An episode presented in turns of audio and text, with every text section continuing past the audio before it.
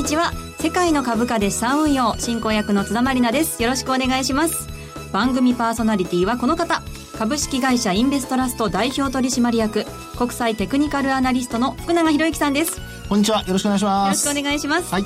そしてマネースクエアジャパンシニアコンサルタントの比嘉博さんです。こんにちは。よろしくお願いします。よろしくお願いしお願いますします。そしてマネースクエアジャパンナビゲーターの芦田智美さんです。こんにちは。よろしくお願いします。よろしくお願いします。今日もこの4人でお送りしてまいります、さあ先週のこの時間はアメリカ大統領選クリントン参加トランプ参加というね、ことだったんですけれどもそうですね。この1週間で大きく状況変わりましたね、ね変わりすぎるぐらい変わってますもんね、はい。ええ。まああのーこの放送先週前先週1週間前っていうのは、はい。本当にねあの900円以上、まあ、現物日経平均の現物で値下がりする日ではい。でその日の放送でどうなることやらとええ。いうふうに思っておりましたが何のことはない。翌日に1000円以上上げて。もう朝一でしたもんね、それもね。そうでしたね。でも本当これ CFD をですね見てて、私もあの思ったのはやっぱりあの、えーっと先物ですとねあの間空くじゃないですか時間の、ところがこれ CFD で全然時間空いてなくてでその間ずっと戻してましたから。そうなんですよね。なので津田さんの今日のトレード結果が楽しみでしょうがないんドキドキ。ですけどはいこの後のコーナーで発表しますので、お楽しみに、はいさあそれでは今日も最後までどうぞお付き合いください世界の株価で資産運用この番組は日経平均株価やニューヨークダウが取引できる株価指数 CFD のマネースクエアジャパンの提供でお送りします世界の株価で資産運用それでは最初のコーナーに行きましょう。題して、マーケットの見方。このコーナーでは足元の相場分析、今週の展望について解説していきます。まず日経平均などの指数を芦田さんからお願いします。はい。日経平均株価終値は5日続伸となりました。194円6銭高い17,862円21銭。日経平均先物日中の終値は230円高い17,880円。えー日経225証拠金取引現在レートは17,839円。ニューヨークダウ証拠金取引現在レートは18,906ポイントとなっています。はい、ありがとうございます。日経平均株価、昨日はね、そう昨日小幅安でしたからね、はいしたんですけれども。反発ですね日経平均はね。反発ですね、はい。失礼しましたはい、ありがとうございます。それでは足元の相場や今週のマーケットのポイントについて、比嘉さんからお願いします。はい。えー、津田さんと久しぶりになんか会った気がするので。お久しぶりです。本当ですね。はい。なので、まずは今日はもう質問から、振り返りの 質問から入っていこうかなと。いきなりテストから始まる感じですか？はい。久しぶりになんかね、小テストから始まるみたいな感じですけど、はい。トランプリスクっていうのは一瞬で終わって、はい。今トランプラリーの状況が続いてますとええ。いうところなんですが、このまず大きな背景って何だったかっていうところからお聞きしていきたいなと思うんですけど、はい、トランプさんが掲げているまあ大規模減税とインフラ投資に期待感が高まっているっていう状況ですかね。そうですよね。財政出動に対する期待というところ、まあそこで金融マーケットでどういうことが起こったかっていうと、はい。実はこれあの今日いろいろと資料も準備してきたんで、はいホームページの方も見ていただきたいと思うんですが、債券の市場から株式市場へ資金が大きく移動したとシフトしたと、債券は持ってたものを売るわけですから、はい。そうなると金利ってどうなりますか？金利は上がります。そうですよね、金利が上がります。で株は資金が流れてるから株高になりますと、はい。で金利が上がったことでどうい為う現象替にも影響が。為替の影響とは？ドル円が109円台へ。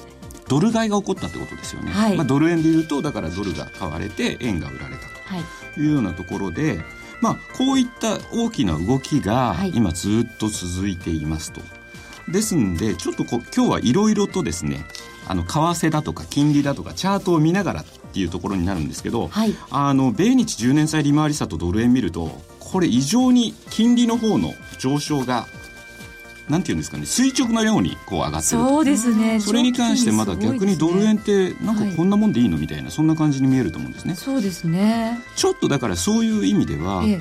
今回急速にですねこういうふうな債債券の動きってあんまり起こらないんですよ。債券って割と小動きが多くてはい。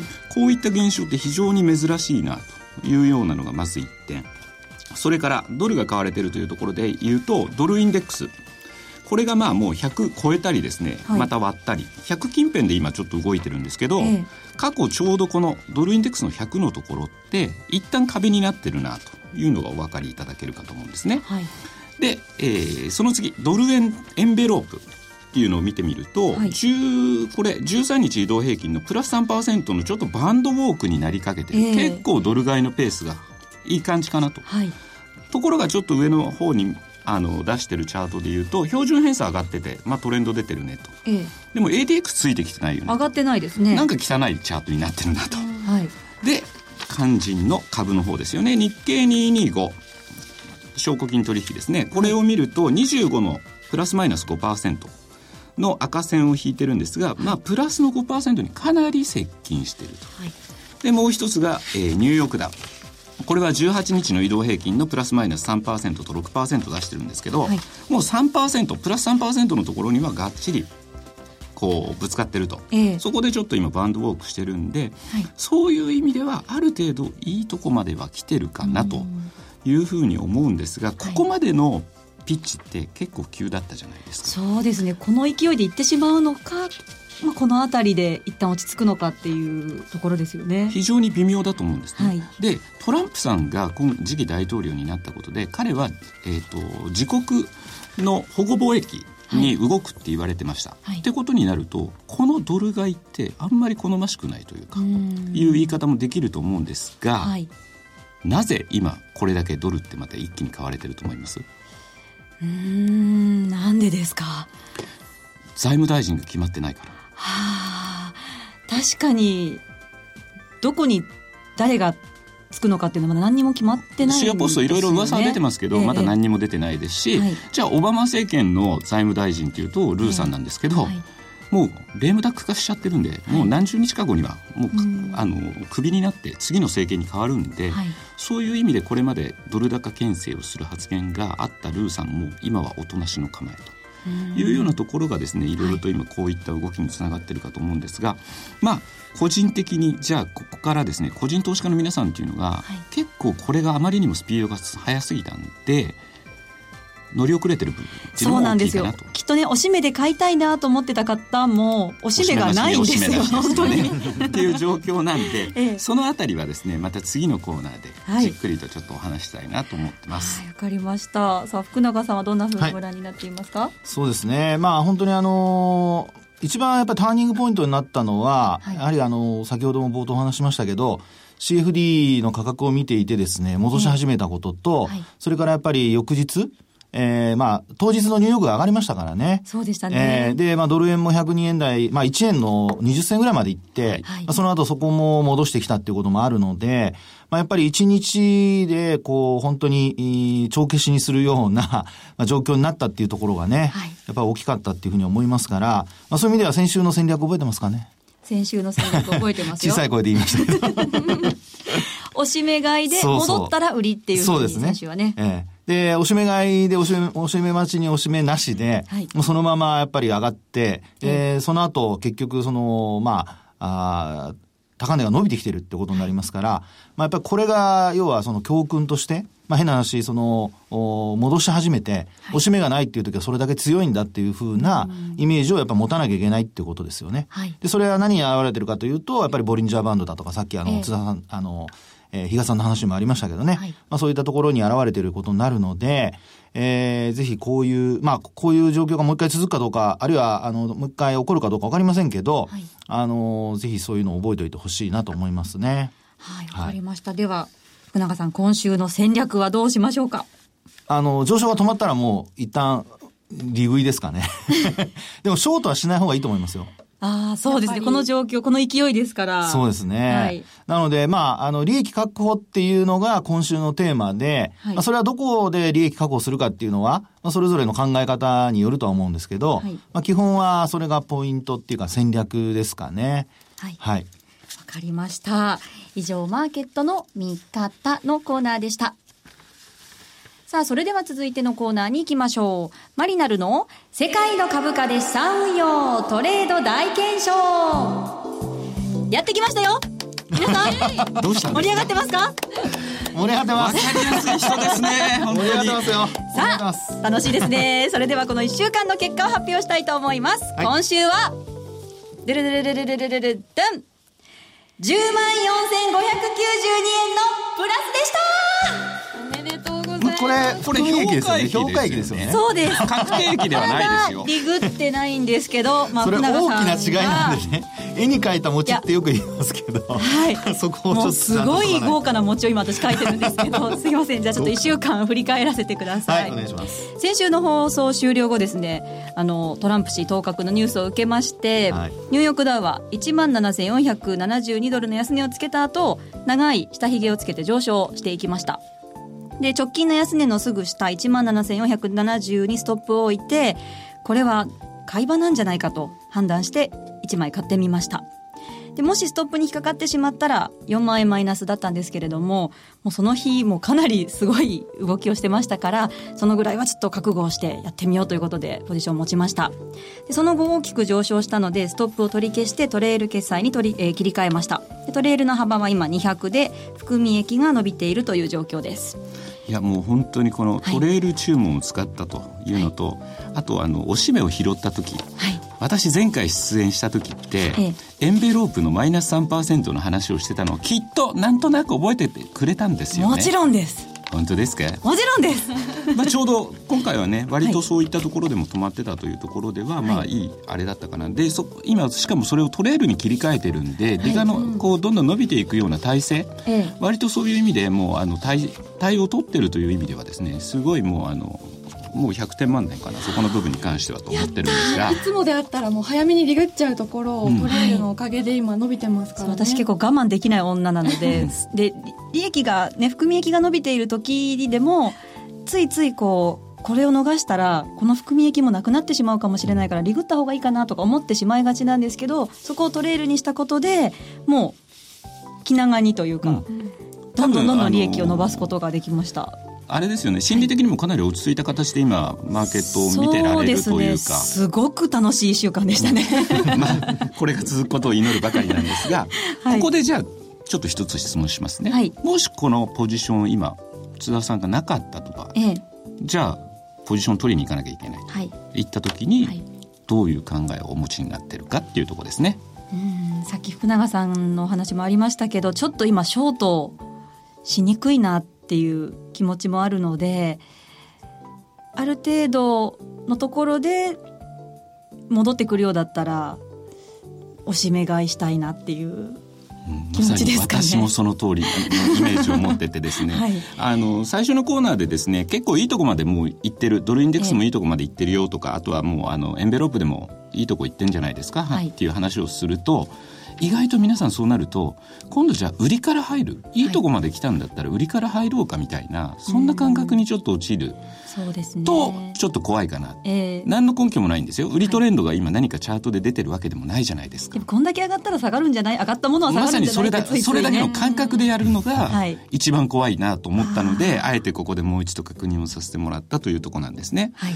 なので確かにおしめも今じゃあどっかあるのっていうと。おしめないんですよ。そうなんです、ねでもこれはもう少しでもですねちょっとあの今回は浅い押しでも入っていく。それで、例えばさっきのトレール注文で、はい。あのもうあの上に行ったら対応できる、はい。場合によってはもうストップを入れて最初はだから、えーエントリーしていく、はい。浅い押し目でもですね。そういった形であのちょっとあのた売買のですねタイミングは少し早めるような形ではい。やっていくしかないのかなというのはやっぱり個人的に思うところでだから先ほどもう福永さんがポロッと言っちゃったんであ出番なくなっちゃったなと思いながらですね ちょっと今あえてまた言わせてもらってるところなんですけどね。そんなはい、やっぱ乗り遅れないっていうことですかね。勢いが今すごいですからね。そうですね。まあだから、あの、やっぱりし、あの、動き始めた、初動で乗るっていうのが一番重要なんですよね。はいなので、今回は僕はあの、思ったのは、津田さんのその、えーその時の肉食系の、あの、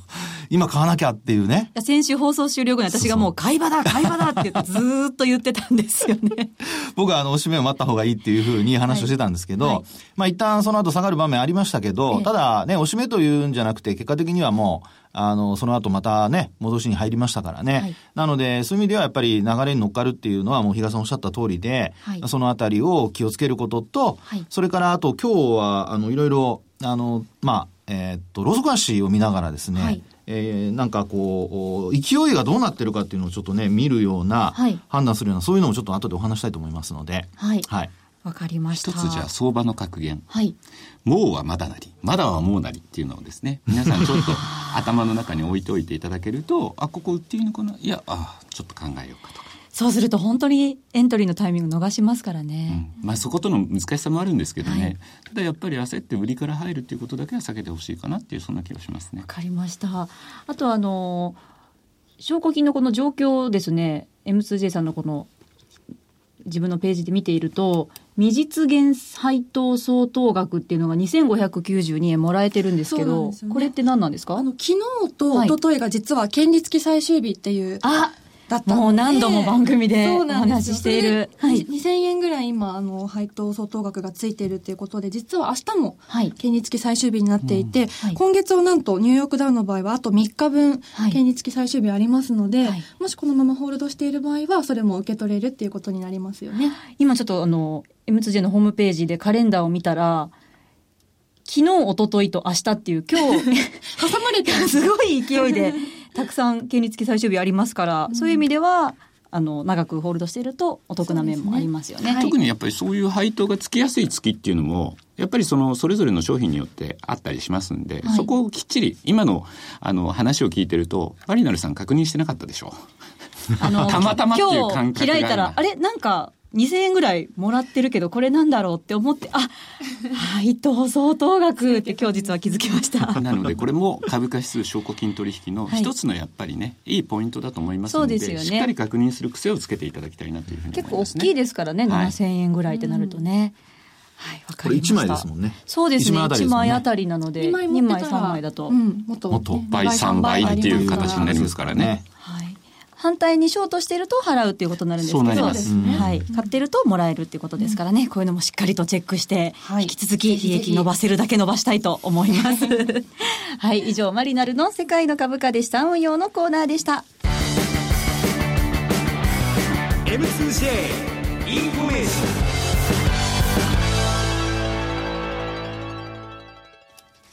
ここでマネースクエアジャパンからのお知らせです。芦田さんよろしくお願いします。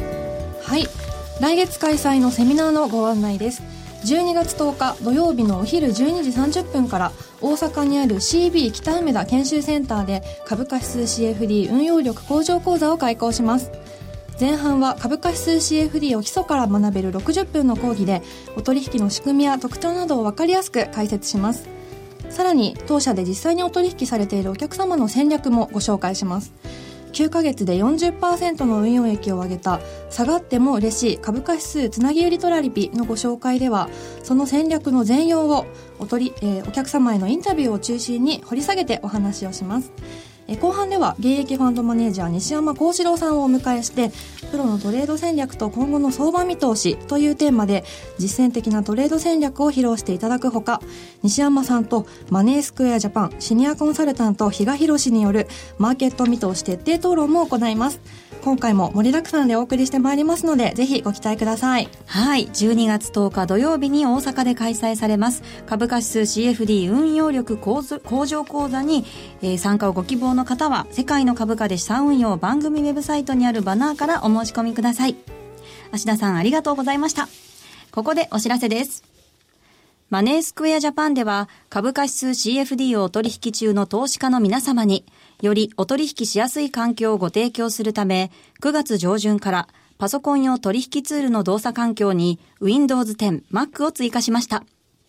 その他にも現在実施中の M2J 株価指数スペシャルプロモーションでは日経225やニューヨークダウをはじめとした株価指数の基礎から実践までをレベル別に学べるセミナーの開催や最新の市況状況、売買に役立つ独自レポートの提供などを通して、幅広い投資家の資産運用を多方面からサポートしています。詳しくは、世界の株価で資産運用、番組ウェブサイトにある M2J 株価指数スペシャルプロモーションのバナーから特設ページをご覧ください。当社の取扱商品は、投資元本以上の損失が生じる恐れがあります。契約締結前交付書面をよくご理解された上でお取引ください。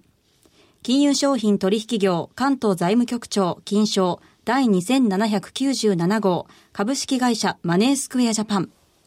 以上 M2J インフォのコーナーでした。福永博之のマーケットトピック。さあ、福永さん、今日のトピックお願いします。はい。今日のトピックはですね、あの、メインテーマとサブテーマということで。お二つ。はいで、一つはですね、あの、サブテーマの方になりますけど、こちらは、えー、このニューヨークダウをですね、ちょっと皆さん、あの、ツールをお持ちの方は開いていただいて、はいで、えーっと、チャートを出していただきたいんですね。はいで、そこで、あの、これまでお話出ていた勢い。これを、はい、ローソク足でどう測るかという、そういうお話をします。はいで、これはサブですね。で、メインテーマは、あの、売りのタイミングっていうのを、もうみんな狙ってるわけじゃないですか。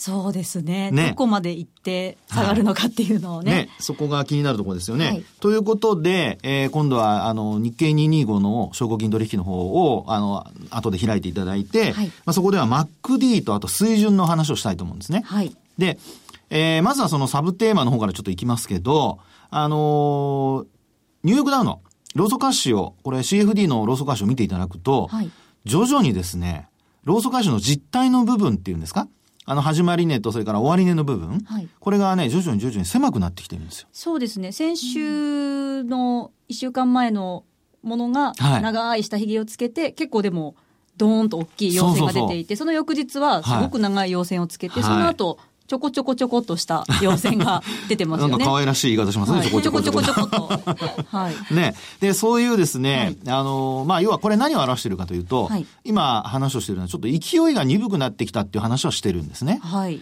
このローソク足が長い時っていうのは、それだけ取引開始時から、あの、値を上げて終えているっていうことなので。そうですねええなので、それだけ勢いが強いってことになるんですけど、はいあの、価格は高値を更新してるんですけど、ええーそのローソク足の実体部分が徐々にこう、徐々にこう小さくなってくるっていうのは、これは勢いがちょっと鈍くなってきてるってことを表しているので、はい。こういう時にですね、あの、陽線が続いてる間はいいんですけど、陰線になったりだとか、あるいは前日の安値を下回ったりだとか、そういうふうになると、まあ、短期的なトレンド転換になりやすいと。はい。で、ここで一つ、まあ、アドバイスするとすると、あの、トレイル注文今、あの、出してますよね。ええで、その幅をですね、今、おそらく200ポイントぐらいになってますか？200にしてます。200ですよね、はいで、こういう時にトレンド転換すると急落する可能性もあるので、はい。200だと幅が広い可能性があるんですよね。あの、利益が出ている時はいいんですけれども、ここまで来るともう、ね。そうです。はい勢いがある時には、あの、幅広くてもね、ええあの、上にどんどんどんどん行くのでいいんですけど、勢いが鈍くなってきた時には、なるだけ利益を確保したいじゃないですか。もうぜひ確保したいですね。なのでですね、はいまあ、あの、短期的な売りに引っかかる可能性はあるものの、はいこういうふうに、ローソク足が小さくなってきたら、あの、少し、えー、まあ、トレールの幅を狭くすると。ああそんな作戦もありですそうね。変更できますので、はい。せっかくだったら今10万取りたいでしょ。今ね、そうですね、10万は確保したいんですよ ね。忘年会もしたいしね。いやいやいや。まあそういうのをですね、はい。あの、考えながら、ええ。ー注文を出す方法も、ちょっと工夫をしてみると。いうのも一つかなと思いますね。わかりました。はい。そしてもう一つ、はい今度は売り時で考えたときに、まあ、ニューヨークダウだけじゃなくて、日経金株価の方の日経225のですね、証拠金取引の売買もされてる方いらっしゃると思うので、はい、225の方にじゃあていきましょう。で、そこで MacD をちょっとご覧いただきたいんですね。はいで、これはですね、例えばですけど、10月の末、高値をつけてちょっとこう、おまあ、株価が下押ししたところ、はい。要はあの、えーっと、ヒラリーさんのですね、えーメール問題なんかで、はい。あの、トランプさんが勝つんじゃないかとか、なんとかそういう話が出て、ええ。売られたところですね。はい。そこの天井になってるところの MacD を見ていただいて、はい。でその後ろに遡って見ていただくと、ええ。ちょうどですね、あの、えっ、と、マネースクエアジャパンさんのツールには十字足っていうのが、あの、表示できるようになっているので、はい。これを表示しながら見ていただくと、あの、横に線がずっと伸びるようになってるんですね。はいはいで、これでご覧いただくと、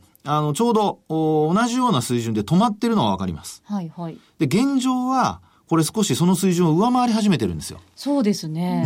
ね。なので、えー、225の証拠金取引と、それから、えーっと、ニューヨークダウの動きというのは、やっぱりちょっと違っていてですね、えー日経平均株価の方の、この CFD の方は、あー少し今、その水準をお切り上げてきていると。はいそうなると、お高値更新っていう可能性が2月の高値ですね。ええこれまだあの、実は2月の高値抜けてないんですよね。はい。えー900円、17,900円台なんですけど、はいこれを抜く可能性が出てくると。はいで、あとはその水準まで達して、で、そこで伸びなくなったり、あるいは頭打ちになってきたら、まあ一旦利益を確保するとか、はいそういうふうなことをですね、えー行っていただくと、より、あの、売りの判断に、えーがやりやすいのかなと。で、さらにあの、ボリンジャーバンドとかですね、ええ。そういうのも、あの、合わせて使っていただくと、例えば、おしめになった時、はい。上向きのプラスシグマで止まったところで反発したらそこをまたちょっと拾うとか、はい。まあいろいろなあの方策、こうやり方にこう広がっていきますからね。はい。えーぜひぜひそういうのをちょっと考えて、えー津田さんも今週、ワンステップアップということで、はい。なんかの CM みたいですけど、ワンナップということで頑張っていただきたいと思います。はい、あの、福永さんのレポートがね、あそうですね。の、M2J の講座を開設していただけるとご覧いただけるんですけれども、はい。あの、今回のレポートを拝見すると、もしかして1万8000円台に乗せる可能性もっていう、そうですね。話もね少しあるんですけれども。ええ。まあ、今週はね、そういう意味ではトレンドが続いているので、あの、1万8000乗せる可能性十分あるかと思うんですが、はい。ただまあ、あの、あんまり、えー欲を出さずに、ええ あの、動きが変わったら、素直に、えーまあね、利益を確保するというふうにしてもらった方がいいと思いますね。抜けてきたら買ってもいいですかね？いやいや、買うんですか？抜けてきた。あの、持ってる人はね、あの、伸ばす。ねで、はいあの、こっから買うのは、はいちょっと機敏に動けない人はちょっとやめた方がいいと思いますけど、わかりました。釘を刺されました。やりかねないみたいな。そうですね。すぐ手出しちゃいますからね。わかりました。以上、福永博之のマーケットトピックをお送りしました。さあ、お送りしてまいりました。世界の株価で資産運用。えー当番組では皆さんからの質問を募集しています。番組ホームページに質問大募集という記事がありますので、そのコメント欄から投稿してください。番組ウェブサイトのページの右側にある番組宛てメール送信フォームからも参加が可能です。あと番組公式ツイッターがスタートしています。世界の株価で資産運用もしくは RN アンダーバー世界 RN アンダーバー世界で検索してください。ツイッター限定マリナル写真館もやってます。結構ね、皆さんのオフショットが 載ってたりもするので、じわじわフォロワー伸びてますじわじわ伸びてますからね。ぜひチェックしてください。トラリピ君大好きですから。福永さん、トラリピくん大好きですからね帽子とか自ら最近かぶり出しますからね。来年のゆるキャラグランプリ大使になるんじゃないですか？本当ですよ本当に福永さん佐々木さんから福永さんに。もう10位目指していやいや、可まさか愛いからね。の任命されましたけど、どうですか、福永さん。もうそんな光栄な。ありがとうございますそれからユースト配信日特別プレゼントはまだまだご応募受付しています。えー番組特製500円分のクオカード5名様です。11月29日火曜日の締め切りです。えーご応募の方法は番組オフィシャルホームページをご覧ください。ユーストプレゼントはキーワード必要ですので、先週の放送も合わせてチェックしてください。そして来週は、えー勤労感謝の日のため番組はお休みとなりますが、はい再来週はユーストリームの配信もありますので、ぜひチェックしてください。ここまでのお相手は福永博之さん、マネースクエアジャパン比嘉宏さん、芦田智美さん、そしてマリナルこと津田マリナでした。それではまた再来週お会いしましょう。バイバイ。さよならさよなら。世界の株価で資産運用。この番組は日経平均株価やニューヨークダウが取引できる株価指数 CFD のマネースクエアジャパンの提供でお送りしました。